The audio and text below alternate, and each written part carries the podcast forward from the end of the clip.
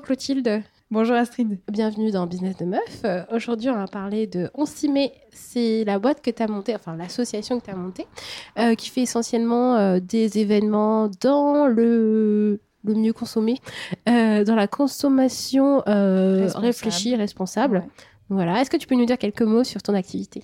Oui, bien sûr. Alors, On s'y met, ça existe depuis septembre euh, 2019, donc c'est vraiment euh, tout récent. L'idée, c'est de faire euh, de la sensibilisation et de l'accompagnement sur les questions de l'éco-responsabilité citoyenne. Donc concrètement, c'est les sujets de la vie courante, euh, l'alimentation, euh, la mode, euh, les cosmétiques, euh, la consommation de manière générale, tout ce qu'on met dans notre caddie, tout ce qu'on met sur notre peau, qu'on consomme mais c'est aussi les voyages, euh, les loisirs, euh, tout ça.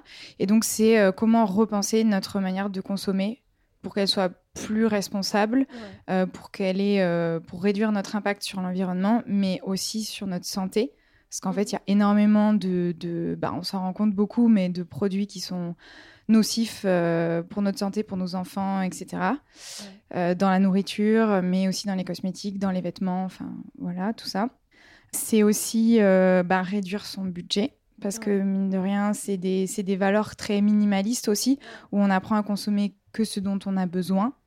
Euh, et donc, ben, donc dépenser moins. Et puis après, il y a aussi d'autres valeurs euh, comme euh, le vivre ensemble. Donc, par exemple, dans la mode éthique, il y a beaucoup cette idée de on consomme des vêtements qui ont été créés de manière éthique, donc en respectant les, les, les conditions de travail. Mhm. Donc voilà. D'accord. Donc c'est euh, on s'y met, c'est tout ça. C'est on s'y met euh, dans la consommation C'est ça. responsable. C'est ça, on y va, on, on se lève, on y va. Et donc, ça passe par euh, des ateliers de groupe. Pour l'instant, c'est, je fais beaucoup ça. Pour l'instant, c'est entre particuliers, mais l'idée, c'est de le faire avec des entreprises aussi. Je fais aussi du coaching euh, individuel à la maison. Donc là, je vais chez les gens, on passe de pièce en pièce et on, on passe en revue euh, chaque sujet. Et du coup, je peux leur donner vraiment des conseils en rapport avec leur vie, Leur mode de vie. voilà, leur budget, là où ils habitent, etc. Ouais. Et après, je fais des événements aussi. Euh, donc, par exemple, là, ce week-end, j'organise un échange de vêtements et il y aura aussi des ateliers de couture. C'est pas moi qui vais les donner, c'est une, c'est une couturière. L'idée, c'est de refaire régulièrement ce genre d'événements en les pimpant un petit peu de, de fois en fois. Euh, là, j'ai un contact avec quelqu'un qui fait de la sérigraphie. Donc voilà, pourquoi pas rajouter euh, ces éléments-là. Qu'est-ce qui t'a donné envie de, créer, ta, de créer ta, ton association euh, et de, donner tout ton temps à, cette association-là? Moi, ça fait deux ans et demi que j'ai découvert le zéro déchet et que ça, ça me passionne. Et du coup, j'essaie vraiment d'avoir ce mode de vie-là euh, plus, plus vertueux. Et euh, j'ai réalisé que dans mon entourage, tout le monde me posait des questions sur comment je faisais ma lessive, euh, pourquoi est-ce que je consommais pas tel truc, tel truc. Et même des gens qui, à la base, sont pas du tout écolos, en fait, ça attise vraiment la curiosité. Et en fait, il y a beaucoup de gens qui ont commencé à me dire, mais moi, tu sais, je serais prêt à payer pour avoir tes conseils. euh, et au début, je pensais que ben, c'était des choses qui étaient déjà beaucoup faites parce que comme je suis dans ces réseaux, je les connais, les assos qui font ces événements, ces ateliers. Et en fait, dans le grand public, c'est pas très connu. Et les gens sont très curieux et tout le monde a envie de réduire son impact. C'est un peu un effet de mode en ce moment. mais Bon, c'est une bonne mode, entre guillemets.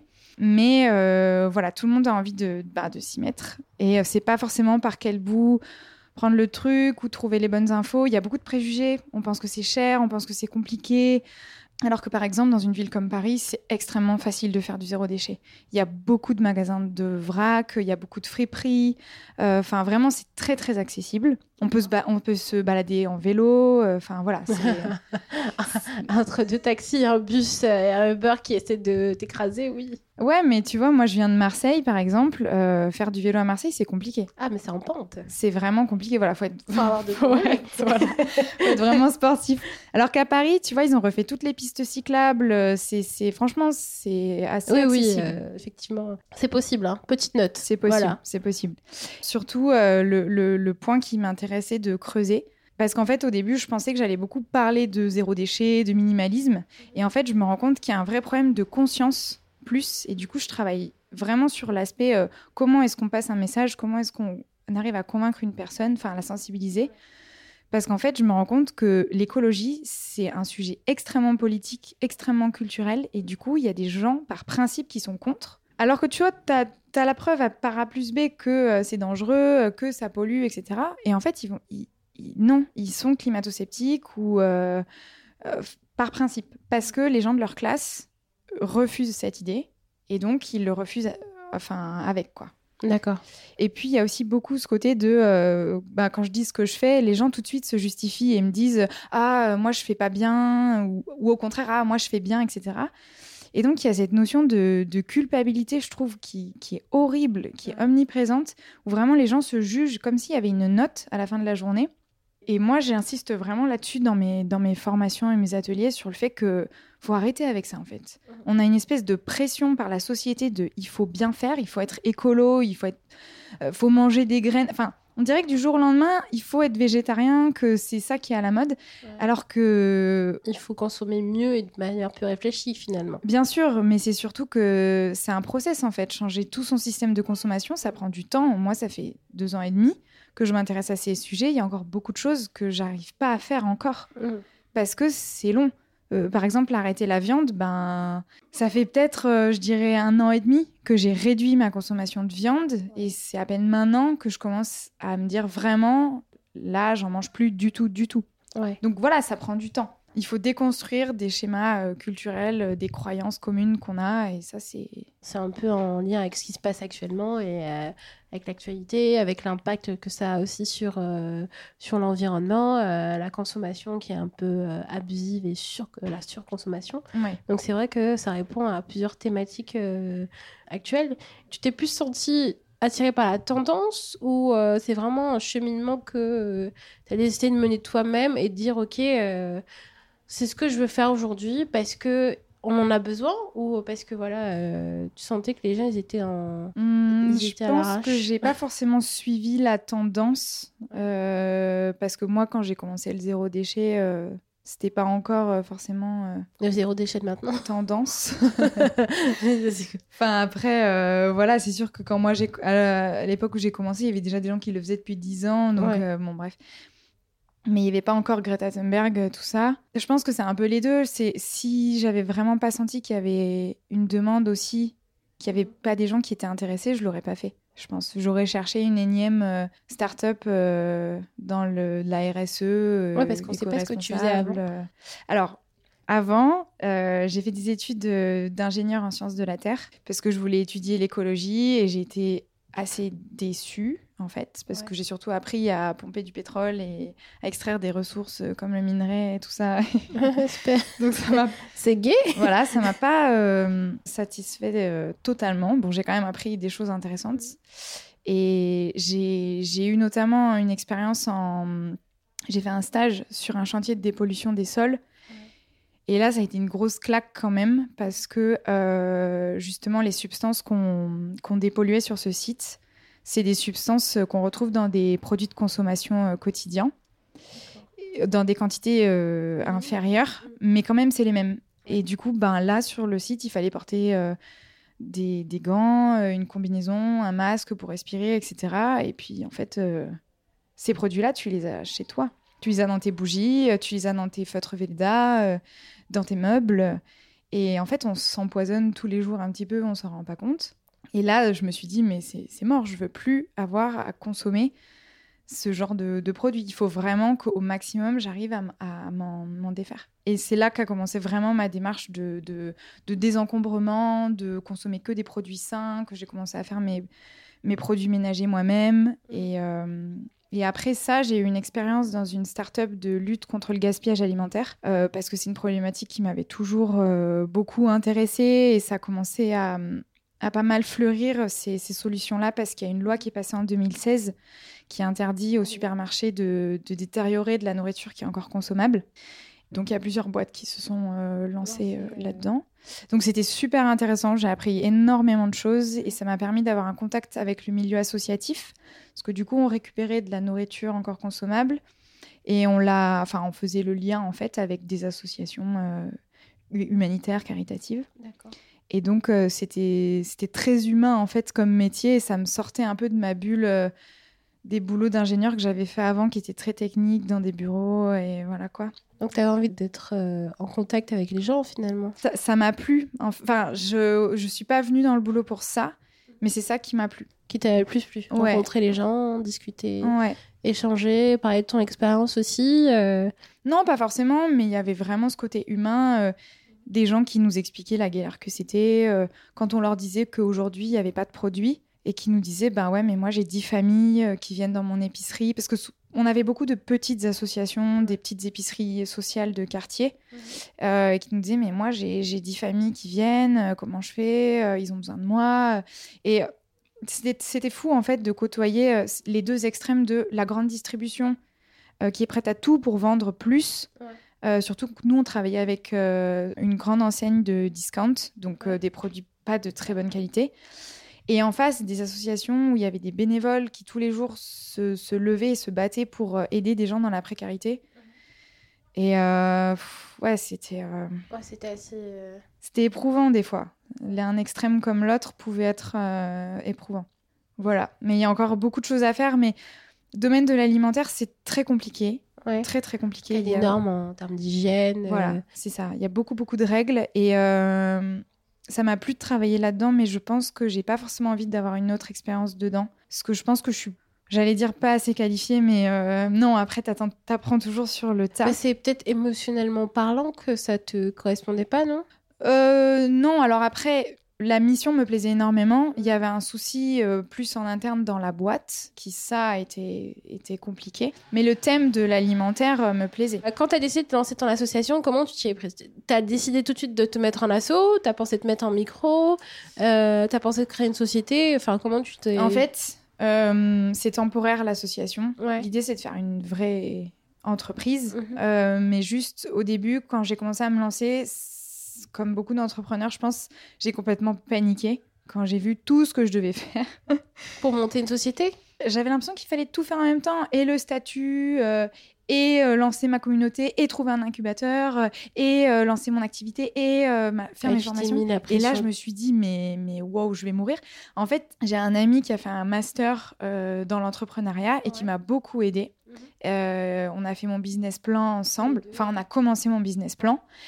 Et donc, lui, il avait une vue d'ensemble, en fait, euh, de ce qu'il fallait faire.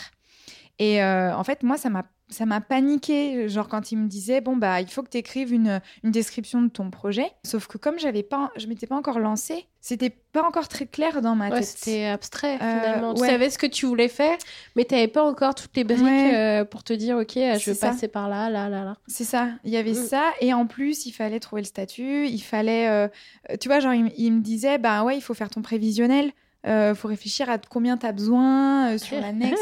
enfin, c'est des questions qui sont normales, mais juste, euh, moi j'étais là, mais je, je, je, je peux pas, donc je l'ai pas fait parce que juste, euh, c'était pas possible. Ouais.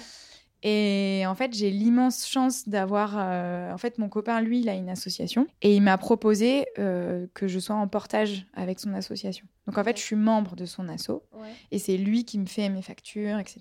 D'accord. Mais c'est ultra temporaire. C'est vraiment le temps que j'ai assez de fonds de euh, roulement pour avoir ma propre asso peut-être Mhm. dans un premier temps et ensuite euh, faire une boîte. D'accord. Ouais. Alors une chose qu'il faut savoir euh, quand on décide de se lancer, c'est qu'il faut pas. Enfin, il y a beaucoup de choses à faire, certes, surtout quand on veut passer dans une, euh, une société directement.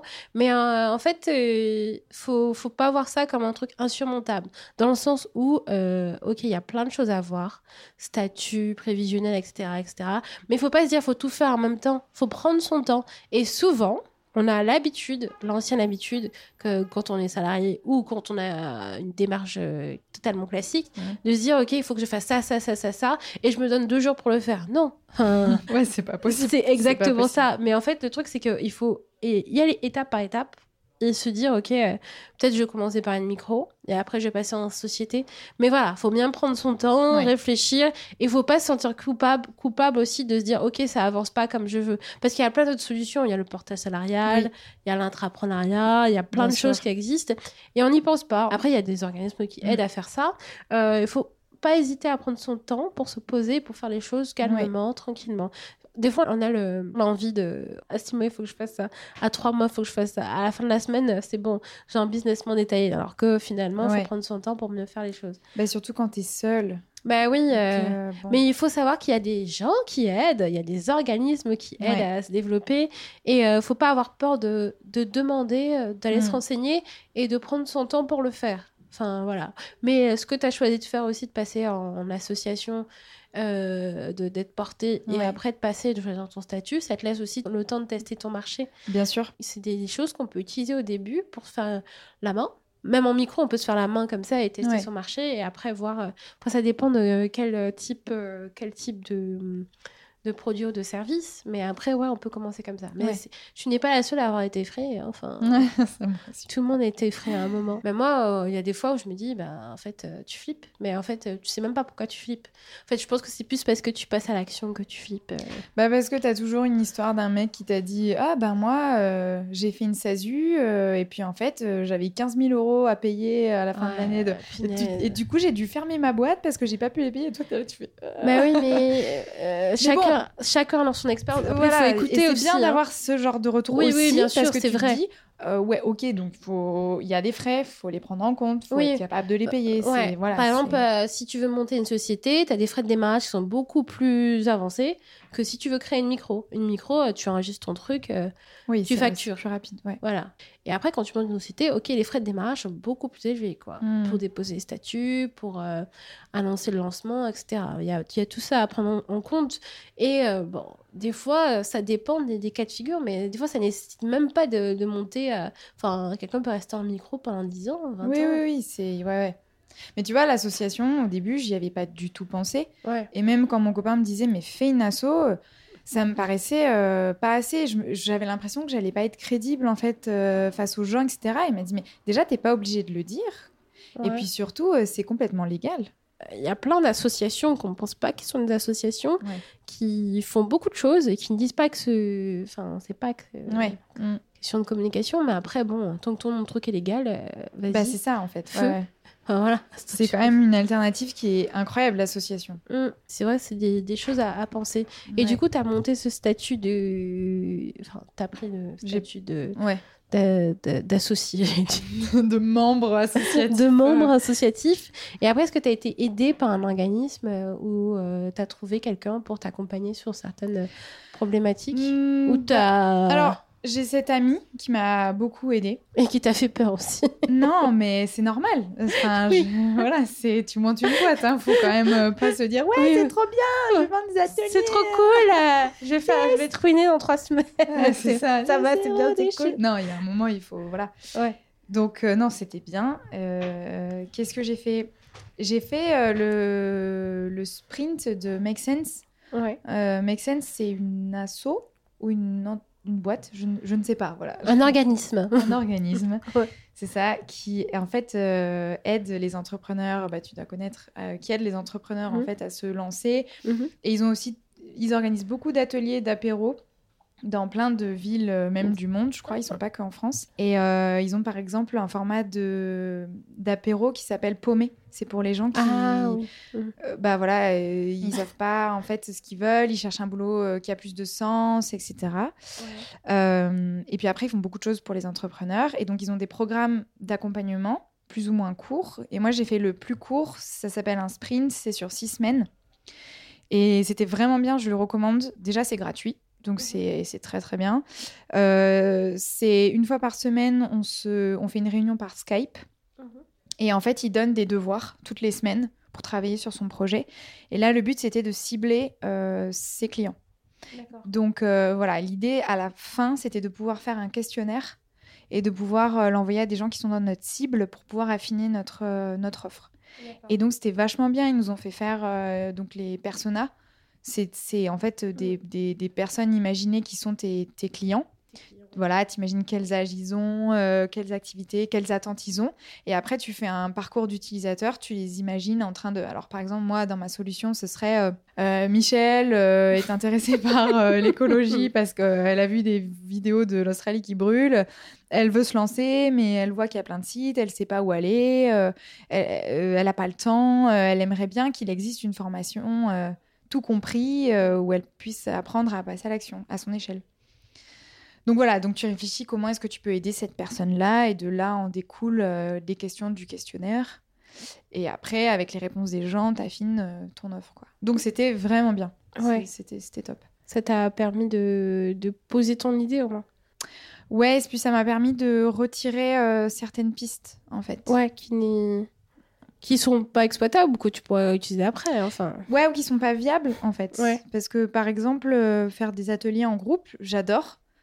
C'est c'est vraiment bien, mais je me rends compte que, euh, tu vois, par exemple, euh, niveau com, je suis pas très bonne. Ouais. Donc, j'arrive pas à cibler les bonnes personnes. Euh, des fois, je fais des ateliers, il y a, il y a trois personnes. Alors, c'est le début, c'est normal, et tout le monde me le dit, et je panique pas.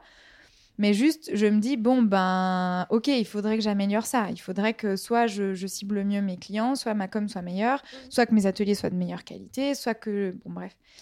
Et en fait, c'est beaucoup de temps, beaucoup d'énergie pour un rapport d'argent qui est pas énorme.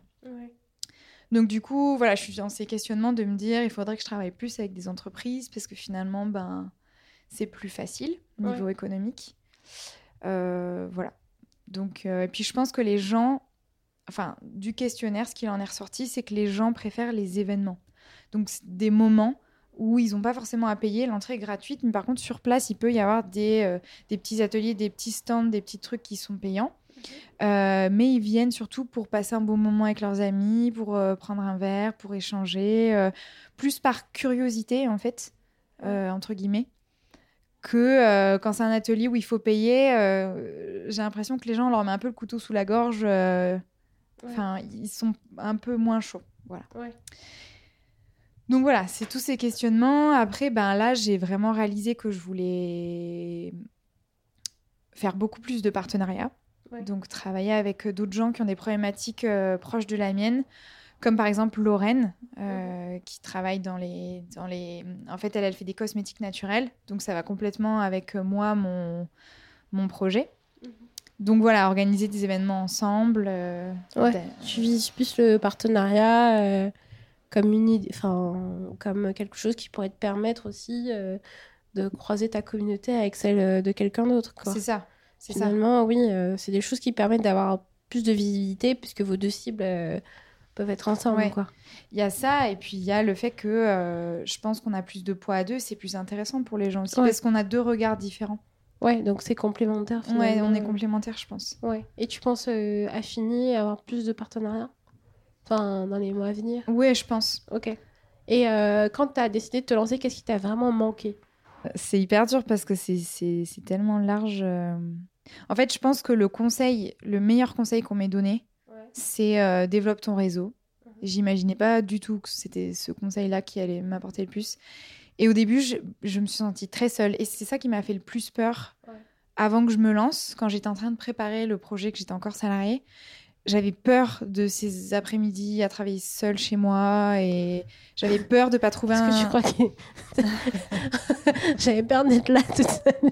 Non, mais peur qu'on t'enlève ou comment ça Non, mais dans le sens où euh, je sais que je peux être très flemmarde, euh, je Ah procrastine euh, beaucoup. J'avais ouais. peur de, de moi, en fait, de ne pas arriver à avancer assez. Mhm. Et c'est dur quand t'as pas de retour, euh, personne pour te, pour te fouetter un peu, dire allez, on y va, D'accord. dire on s'y met. Alors, d'accord, faut que tu bosses pour te. Quoi. ok, d'accord. non, mais ouais, ouais, moi j'ai besoin qu'on me dise allez, il y a une deadline. Et... Ouais, mais Et- c'est euh, c'est ça aussi euh, qu'il faut se dire, c'est que là, c'est toi qui fixes les règles Ouais, et c'est toi qui dis euh, quand il y a une deadline. Ouais, c'est faut avoir une rigueur euh, Ah ouais. et, euh, se- et je pense que c'est ça qui m'a manqué. C'est d'autres gens, dans mon cas, euh, enfin, tu vas pas pouvoir partager mon expérience et euh, trouver des, des lieux où tu peux, Ouais. tu peux travailler sans avoir à payer 15 balles de l'heure. euh. Ouais, mais ça. euh, Tu vois, j'avais l'impression qu'on disait euh, oui, euh, Paris, la Startup Nation, et puis qu'en fait, tous les espaces de coworking, ça coûte un- les yeux de la tête. Tu te dis, mais c'est pas possible. Puis tous les entrepreneurs que je rencontrais, ils étaient vachement avancés dans leurs projets. euh, Ouais. Il y en a qui sont un peu en mode compète, donc ils veulent pas trop te parler. Ouais, ouais, ouais, c'est vrai que. Ça a été. euh, Ouais, c'est de trouver un endroit bienveillant et accueillant où tu pourrais venir travailler finalement ouais.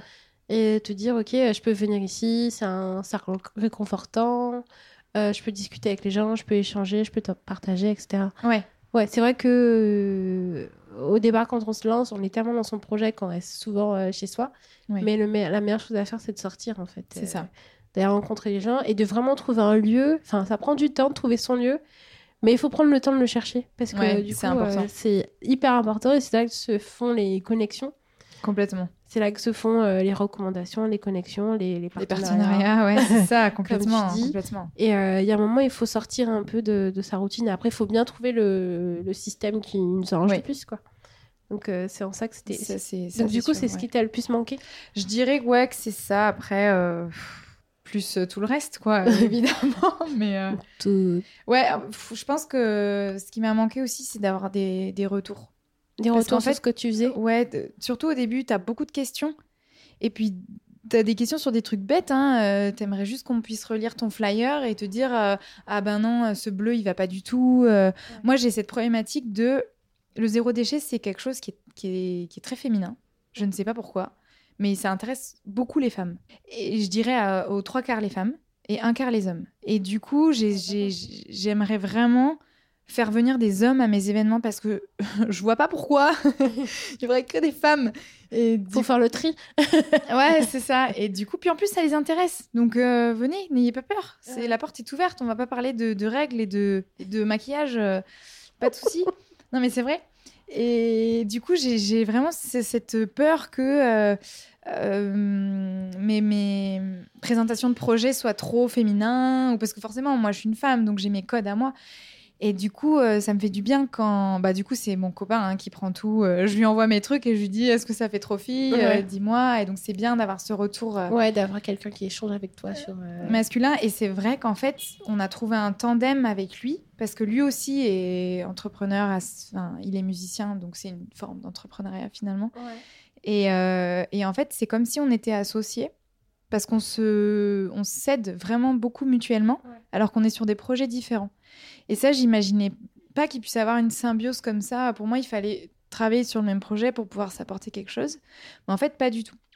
Et euh, en rencontrant les premières personnes qui sont devenues après euh, des partenaires puis des amis, ben en fait, je me rends compte que c'est souvent le cas. On, on se pose des questions, euh, des problématiques, même si on ne travaillait pas du tout sur les mêmes sujets. Et ça fait du bien. Et c'est aussi pour ça que c'est bien d'avoir ce genre de podcast comme Business de Meuf pour réaliser qu'on n'est pas seul et qu'on a toutes les mêmes problématiques, Ouais, en mais, fait. mais tu verrais, euh, moi j'ai longtemps accompagné euh, des enfin je le fais toujours, des entrepreneurs, et euh, j'avais des femmes qui avaient euh, déjà 15, 20 ans d'expérience, euh, qui étaient là, qui avaient des postes de responsable RH, qui avaient des postes à haute responsabilité, Mm. mais dès qu'elles se lançaient dans l'entrepreneuriat, elles posaient les mêmes questions que toi, que, que, que, que Paul, que Pierre, que Jacques, que Janine, euh, voilà. Elles posaient les mêmes questions, elles avaient les mêmes doutes, les mêmes problématiques, et quel que soit le niveau d'expérience qu'elles avaient. Et ça, je trouvais ça, euh, je trouvais ça dingue. Et c'est, je me suis dit, en fait, c'est même pas une question de, de, de statut, mais c'est une question d'état d'esprit, de positionnement, de maintenant je me trouve dans cette situation-là, et voici comme ça qu'on va tous réagir finalement. Et la phase de questionnement, mais Ah oui, c'est dur. mais j'ai les mêmes questions que tu sois sorti de l'école ou que tu, es, tu sois resté 30 ou 40 ans dans la même boîte, tu poses les mêmes questions. Ouais, c'est ça qui est. Et euh, j'étais, hallucinée quand même euh, euh, de me dire, en fait, la problématique d'entrepreneur, c'est une problématique qui touche tout le monde finalement. Ouais, Dès que tu franchis le pas, tu as des questions qui arrivent clairement. et euh, des situations où toi-même tu te sens euh, un peu vulnérable. Bah, tout le monde là. Tout le monde l'a vécu. Donc, euh, Ouais, je pense qu'on a un peu ce spectre euh, de la success story euh, ouais, qu'on a tous entendu. Et en fait, euh, moi, ça me. Alors, d'un côté, ça inspire et ça fait du bien de voir que c'est possible. Oui, c'est possible. personne seule, elle a monté sa boîte, elle a réussi, etc. Et à la fois, quand on entend euh, 10, 20, 20, il y a un moment, tu te dis, non, mais c'est bon, là, toi, tu te sens comme une merde. Et non, mais tu te dis, ouais, j'y arrive pas et tout. Et donc, je pense qu'il faut aussi savoir se, se protéger. On a tous un seuil de, de- Enfin, à partir duquel on craque qui est différent. Ouais. Et je pense qu'il faut aussi savoir se, se protéger de Ouais. ça. Euh, Enfin, genre moi, je sais que l'entrepreneuriat, pour moi, c'était aussi une manière de, de me challenger moi et de... Enfin, c'est- évidemment, j'ai envie de monter mon projet et de, et de pouvoir vivre de ma passion, etc. Mais c'est aussi une manière de me découvrir moi, de découvrir comment je travaille, comment je suis efficace, euh, tu vois, je suis pas forcément quelqu'un d'hyper social. Et donc, je serais, quand on m'a dit développe ton réseau, j'étais là, ah, mais mon Dieu, comment je vais faire? Et je suis tellement fière de me rendre compte du chemin que j'ai fait déjà, alors que ça va encore euh, continuer, bien sûr. Mais tu vois, de me dire, bah, j'ai réussi à me sortir les doigts, quoi. J'y suis allée. Et en fait, être fier de soi, c'est tellement précieux. Et c'est quelque chose qu'en entreprise, on a très peu parce qu'on te met dans une case et tu fais un boulot A qui est pas forcément celui pour lequel tu es bon. Mm. Tu sais même pas des fois pourquoi pourquoi tu es bon. Moi, je sais que je suis à la fois technique et à la fois créative. Donc, en fait, c'est dur de trouver un boulot qui allie les deux dans l'entreprise. Et là, je peux le faire. Donc, ça, c'est vraiment bien. Par exemple, euh, j'ai appris à, et j'apprends toujours à savoir où sont mes limites. Et euh, tu vois, par exemple, bah, souvent j'écoute des podcasts sur euh, l'écologie, le zéro déchet, le minimalisme, etc., tous ces sujets-là. Et je le faisais aussi beaucoup quand j'étais salariée pour pouvoir travailler pendant que. Enfin, pas perdre de temps sur mon projet et du coup travailler pendant que je prenais les transports et tout. Et en fait, je me rendais compte qu'à partir d'un certain nombre de podcasts que j'avais écoutés, j'étais ultra déprimée. Parce que, ben, forcément, quand tu te prends des rapports du GIEC euh, dans la gueule et les déforestations et, et, les crises sanitaires et les machins, il y a un moment où ça t'atteint, ça t'atteint. Et, euh, et, du coup, maintenant, je, je sais lever le pied avant. J'ai trouvé la bonne dose de euh, je, je m'informe, je me renseigne, et puis après, hop, je fais autre chose. J'écoute un autre podcast ou je regarde un Sur autre chose, parce que tu arrives à saturation finalement. Voilà, en fait, c'est comme une respiration. Ouais. Des, des fois, on a tendance à, à vouloir tellement, enfin, pas vouloir tellement s'informer, mais euh, on a tendance à être un petit peu partout, à vouloir. Euh, c'est ça. Mais moi, je me rends compte que je, je, je, j'ai l'impression que je sais pas me débrouiller toute seule. Enfin, je dis ça en comparaison avec d'autres gens, tu vois, que je côtoie et qui font toujours mille projets. Euh, euh, tu vois, des, des, personnes qui sont encore étudiantes, mais qui ont déjà monté leur projet. Et à côté de ça, ils font des, des missions, ils font des trucs. Et toi, tu es là, tu fais, waouh, mais oh, moi, j'ai pas fait un quart de, de ce qu'elle a fait. pourtant, elle a la moitié de mon âge. Et ces personnes-là, bon, elles sont un peu déprimantes, mais elles sont inspirantes. J'ai envie de, de, mourir devant ma télé, mais ça va. non, mais tu, tu, vois ce que je veux dire. Et du coup, moi, j'ai l'impression que j'ai eu beaucoup de chance dans, dans ma vie que tu vois mes parents ils m'auraient payé euh, n'importe quelles études que j'aurais voulu faire mhm. et qu'arriver à l'école ben en fait ça me plaisait pas mais je suis restée tu vois et, euh, et je m'en suis vachement voulu après coup tu vois de me dire t'as fait cinq ans d'école sur un sujet qui te plaisait pas t'es quand même euh, waouh t'aurais pu partir t'aurais pu repiquer dans une autre école et le vrai truc, c'est que je savais pas vraiment ce que je voulais faire. Oui, mais il y a le temps que tu te trouves aussi, hein. Enfin, c'est normal. Hein. Bien sûr. Et euh, j'avais un peu la flemme parce que tu vois, c'était, c'était quand même. Euh, j'avais pas envie de quitter mes copains. Euh, en dernière année, j'avais la possibilité de partir à l'étranger. J'avais bien envie de le faire. Bon, tu vois, c'était confortable. Et en fait, après, ben, la vie a un peu déroulé. J'ai trouvé un boulot. Bon, j'en j'ai un peu galéré pour le trouver, mais tu vois, après, j'étais pas bien. Comme je te disais, il y avait des problèmes avec mon patron, des gros, gros problèmes de management et humain. Bah, je suis restée parce que c'était plus simple. Et du coup, euh, je me fais un peu cette remarque de me dire euh, t'es flemmarde, enfin, tu, tu, restes là où c'est confortable alors que c'est pas ton combat, quoi. Mm. Bats-toi. Enfin, moi, ma plus grande peur, c'est d'arriver à la fin de ma vie et d'avoir des, des regrets, quoi de me dire, ah, oh, quand j'avais 25 ans, j'aurais pu faire ci, faire ça. Il y en a d'autres qui l'ont fait, j'aurais pu. Enfin, et du coup, là, l'entrepreneuriat, ça me permet de, réaliser que déjà, tout ce que je veux entreprendre, je peux le faire. Ouais, que tu te réalises finalement. C'est ça. Et euh, c'est un peu flippant parce que d'un coup, bah, le monde s'ouvre à toi. Mais ouais, c'est à la fois un sentiment de pouvoir et de peur. Tu reprends confiance, ça te donne un. Ouais, et le contrôle de ma vie. J'ai l'impression de contrôler ma vie. Ouais. Mais euh, c'est bien parce que en fait, tu as une satisfaction parce que tu entreprends et tu fais des projets qui sont qui te ressemblent, qui sont en adéquation avec ce que tu aimes, ce que tu veux. Mais en même temps, c'est un peu effrayant parce que tu ne sais pas où tu vas. Ouais. Et tu as, un truc où tu te dis, ok, je suis hyper motivée, j'y vais, mais il y a quand même une part de euh, je sais pas de quoi. Peur. Je sais pas de quoi ça sera fait demain et tu t'es pas là en, en mode ouais, je vais me poser là, tranquille. Il n'y a pas de tranquille. c'est euh, En fait, si toi, tu te lèves pas, personne ne le fera pour toi. Et en fait, c'est là aussi qu'est la satisfaction. Et que tu sens que quand tu réussis quelque chose, bah, tu t'es donné les moyens de le faire. Quoi. Et ça, ça te motive, mais fois mille. Même si demain, tu te prends une grosse claque. Mm. Ok, je me suis pris une claque aujourd'hui. Demain, je vais repartir. Ça va. Ça va être super bien. Demain, je vais me reprendre une claque, mais c'est comme ça. Ouais, t'avances. Ouais, t'avances et tu sais que tout ce que t'as fait, enfin, c'est comme. euh, c'est- pas que c'est magique, mais ça te fait une grande satisfaction. Même si c'est de la précarité aussi, faut le dire. Ah oui. Euh, c'est de la précarité, même si euh, c'est pas facile tous les jours, même s'il faut avoir un mental euh, d'acier pour gérer tout ça. Mais euh, finalement, ça vaut la peine de, ça vaut la peine quoi, de, Ouais. de se lancer. C'est sûr que il y a des moments où c'est plus dur, euh, c'est plus dur que, que d'autres quoi. Quand, quand euh, tu vois, enfin des fois moi quand je vois mes amis qui sont en entreprise, euh, je me dis oh là là non mais c'est bon là j'arrête tout et je retourne en entreprise euh, pour être confortablement dans Ouais. une situation. Mais après, rien n'exclut l'autre. et- rien- ne... Bien sûr. Et en fait, t'es es toujours un peu entre les deux. Il y a des moments où, comme tu dis, il y a des moments où t'as des réussites et ça va. Puis il y a des moments où t'es en bas. Et je pense que c'est là où euh, c'est important d'apprendre à aller chercher de l'aide. Et vraiment, et en fait, ben, moi j'avais tendance à broyer du noir dans mon coin avant. Et maintenant, je, me dis, euh, mais en fait, t'as pas le temps là de, broyer du noir. Parce que déjà, c'est inutile. Et en plus, tu peux rester un mois dans cet état. Donc, euh, c'est mort. Et j'ai un très bon exemple en décembre. Enfin, je pense qu'avec les vacances, avec la grève, avec euh, Noël, je pense qu'il y a eu une, une baisse de morale générale.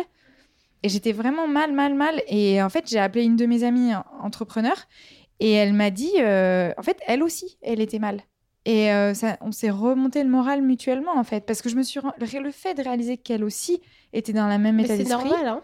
ça m'a rassurée. Ouais, parce dit, que oui, on, on sait pas. On se dit c'est pas normal. Enfin, tu peux Ouais. pas être, tu peux pas être en bad. Enfin, Ouais. tu peux pas. Enfin, en, Ah non, en même temps, si, si c'est pas toi qui le porte, enfin, c'est comme tu portes tout sur ton dos. Ouais. Tu te dis ok, si je flanche là, il y a tout qui flanche, donc. euh, Ouais, faut trouver du réconfort pour se ressaisir. clair. Mais c'est euh, Tout le monde. c'est- les montagnes, mais ça arrive à tout le monde. C'est ça que j'aime bien avoir ce genre de discussion pour dire euh, faut être décomplexé. euh, Bien si sûr. tu craques la nuit, tu vas pleurer dans ta chambre et tout, tu te dis ouais, je vais jamais y arriver.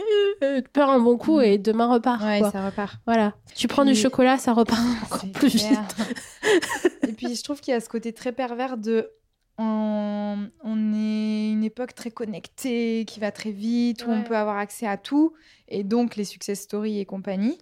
Et à la fin, on est très seul, en Ouais. fait. Mais en fait, il faut juste euh, se dire quel est, qu'est-ce que moi j'ai envie de faire, s'y tenir et éviter de, enfin, de pas forcément regarder ce qui se fait ailleurs, quoi. Parce que les gens sont- se comparent euh, tout le temps. On a envie de se comparer et tout, mais finalement, personne ne fera ce que tu fais comme toi tu le fais. Et dès que tu es d'accord avec ça, euh, que tu sais où tu veux aller, ben du coup, euh, t'es pas focus en train de te dire ouais, lui il a réussi, euh, pourquoi moi je galère et tout. Enfin, chacun a sa réussite, chacun a sa réussite comme il le voit. Et euh, peut-être qu'il y en a qui vont avoir des réussites financières ultra, ultra massives, enfin je Ouais. sais pas. Mais toi, tu auras une satisfaction, satisfaction personnelle parce que toi, tu auras réussi quelque chose que toi, tu auras envie de réussir. Et toi, tu auras ton épanouissement à travers ça, pas forcément à travers l'argent. Enfin, c'est ça aussi euh, qu'on a. Bien sûr, et je pense qu'il que faut chacun, déconstruire, quoi. ouais, et que chacun doit trouver euh, ce qui est important pour lui, en fait. Bah oui, c'est tu, que- tu trouves ta ligne directrice et puis tu vas et puis tu suis ça et puis c'est pas la peine de regarder si Pierre, Paul, Jacques, euh, Étienne euh, a fait des trucs et que toi tu n'arrives pas à faire la même chose, tu te dis bon bah c'est pas grave, Enfin, tu feras ton truc à ta sauce, les gens vont adhérer, ils vont pas adhérer.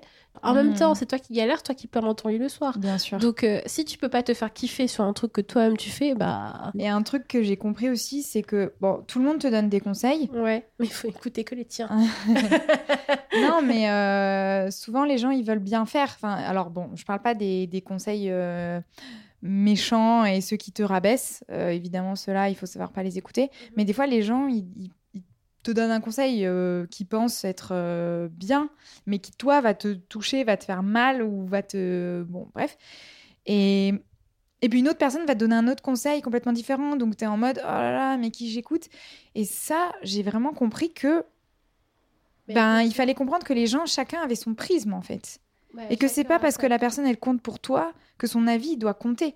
Parce que peut-être que elle, cette personne-là, en comparaison, elle aime des choses que toi t'aimes pas. Ouais. Donc du coup, euh, ça veut bien dire qu'on est tous différents et que, Mhm. comme tu disais, il faut écouter ses propres conseils. Bah oui, enfin, faut bien prendre en considération ce qu'on te dit. Parce que déjà, les Ouais. gens, ils vont te le dire parce qu'ils auront une expérience euh, dans le domaine. Faut écouter. Bien sûr. Faut prendre en considération, mais le capitaine du bateau, c'est toi. Mm. Enfin, faut se dire, faut que la décision soit en accord avec toi. Et que X ou Y, enfin, Paul, j'arrête pas de dire Paul ou Jacques, les pauvres, je désolée. À tous les Paul et Jacques. Et, et les Étienne. euh, on te pourra bien, tout le monde pourra te donner son avis, sa manière de voir, mais au final, ce soit toi, ce sera ta décision et ta manière de mm. voir euh, et de te dire, ok, j'ai envie de faire ça, comme ci, comme ça, machin. C'est toi le pilote du bateau, enfin le capitaine. C'est toi bien qui sûr. le, le truc là qui tourne, euh, j'oublie le nom. Euh. J'allais te dire le mât, non, rien à voir. le mât, c'est le grand truc. La barre La barre, voilà, c'est toi qui as la barre. Voilà, donc euh, tu peux tourner ta barre comme tu veux. Ouais. Mais c'est toi qui dirais. Et c'est vraiment là où il faut se dire euh, j'écoute, je prends en considération, je prends toutes les remarques, mais je prends le. Clairement, il faut les prendre. Il faut les prendre, euh, mm. mais il faut les prendre et que ce soit en accord avec toi-même. Parce que mm. c'est toi-même qui va prendre ta décision, c'est toi-même qui va gérer ton bateau. Et si ton bateau est cool, crois-moi qu'il n'y aura personne à côté de toi ah, pour te dire tu veux que je te passe un, un gilet de sauvetage? Non. tu vas te retrouver comme sur le Titanic sur une planche. Et encore, tu seras même pas sur la planche, tu seras à côté. À côté de Leonardo, tu vois. En train de couler. en train de couler, tu vois. Bon, si tu coulais avec Leonardo DiCaprio à cette époque-là. Ouais, je vais réfléchir parce que c'est intéressant. Tu vois, c'est pas trop mal, hein, tu vois. Euh, moi, j'aurais poussé Rose. et j'aurais dit, attends, il y a la... en plus, tu sais que sur ce bateau, il y avait de la place pour deux. Ah, enfin, sur la planche, c'était un Non, mais quel scandale. Il y avait de la place pour deux. Quel scandale. La meuf, elle a pris toute la place avec sa robe et elle a laissé Leonardo galérer, quoi. Non, mais la meuf, quoi. Ah, punaise, j'en peux Et d'ailleurs, j'ai vu, un... j'ai vu une photo aujourd'hui qui m'a beaucoup fait rire euh, sur Instagram où c'est euh, une photo de Leonardo DiCaprio qui est dans la mer ah, en train de se baigner et il y a écrit 2050, euh, changement climatique. ça fait trop rire. Je l'ai vu aussi tout à l'heure. Laisse tomber. Je crois que c'est toi qui as dû la liker, du coup, j'ai vu dans mon feed. Je l'ai partagé. Ok. Mais est-ce que tu aurais autre chose à partager avec nous, Clotilde? Des, des contes, des astuces. Euh, des astuces. Des bons plats Ouais, comme tu veux. Ouais. Si tu veux partager quelque chose, c'est maintenant. Ou euh, ben, c'est. Non, il euh, y a un autre conseil que, que j'avais entendu et qui, je trouve, qui était, qui était très vrai. C'est c'est valable surtout quand on est seul. C'est de pas oublier que toi, en tant que porteur de projet, tu incarnes aussi ton projet. Que ton projet, c'est toi et que si tu y crois, ça a réussi. Alors, évidemment, il faut garder euh, des proportions réalistes. Euh, de... Moi, je pense pas que demain, je ferai une levée de fonds de 100 millions. Ah, on sait euh, pas. Mais du coup, je me suis beaucoup intéressée à ces questions de développement personnel. Et bon, il y a des trucs à prendre et à pas prendre, mais je trouve que le développement personnel, pour moi, ça nous apprend à avoir confiance en nous et devenir la meilleure version de nous-mêmes. Et et puis surtout, on a tendance à toujours se répéter euh, je suis pas bon, je vais pas y arriver, euh, je suis nul et tout ça. On a tous ces pensées-là, même les gens qu'on croit super stylés, euh, super bien dans leur peau. En fait, quand tu creuses un peu, ils vont te dire ah ouais mais moi je suis pas bien dans ma peau et tout. J'ai réalisé ça le jour où je discutais avec une personne que j'admire beaucoup et qui pour moi est très intelligente et beaucoup confiance en elle, etc. Et en fait, un jour, elle m'a dit ouais mais moi euh, enfin, je me suis rendu compte qu'elle m'admirait en retour. Qu'elle m'avait dit ouais mais toi t'as confiance en toi, euh, toi tu fais ci, tu fais ça et ce jour-là le miroir s'est brisé et je me suis dit mais oh, mais on passe notre vie à vouloir ressembler à une telle, un tel, alors qu'en fait, lui, il veut nous ressembler. C'est un espèce de cercle vicieux de l'enfer. Et donc, dans le développement personnel, tu apprends à plutôt te dire des messages positifs comme euh, j'ai confiance en moi, je vais y arriver, euh, j'en suis capable, etc. Et en fait, ton cerveau, il s'habitue à ces pensées positives. Et donc, pour lui, ça devient normal de réussir. Parce que c'est ça le, schéma que tu lui as incorporé. Ouais, voilà, c'est ça.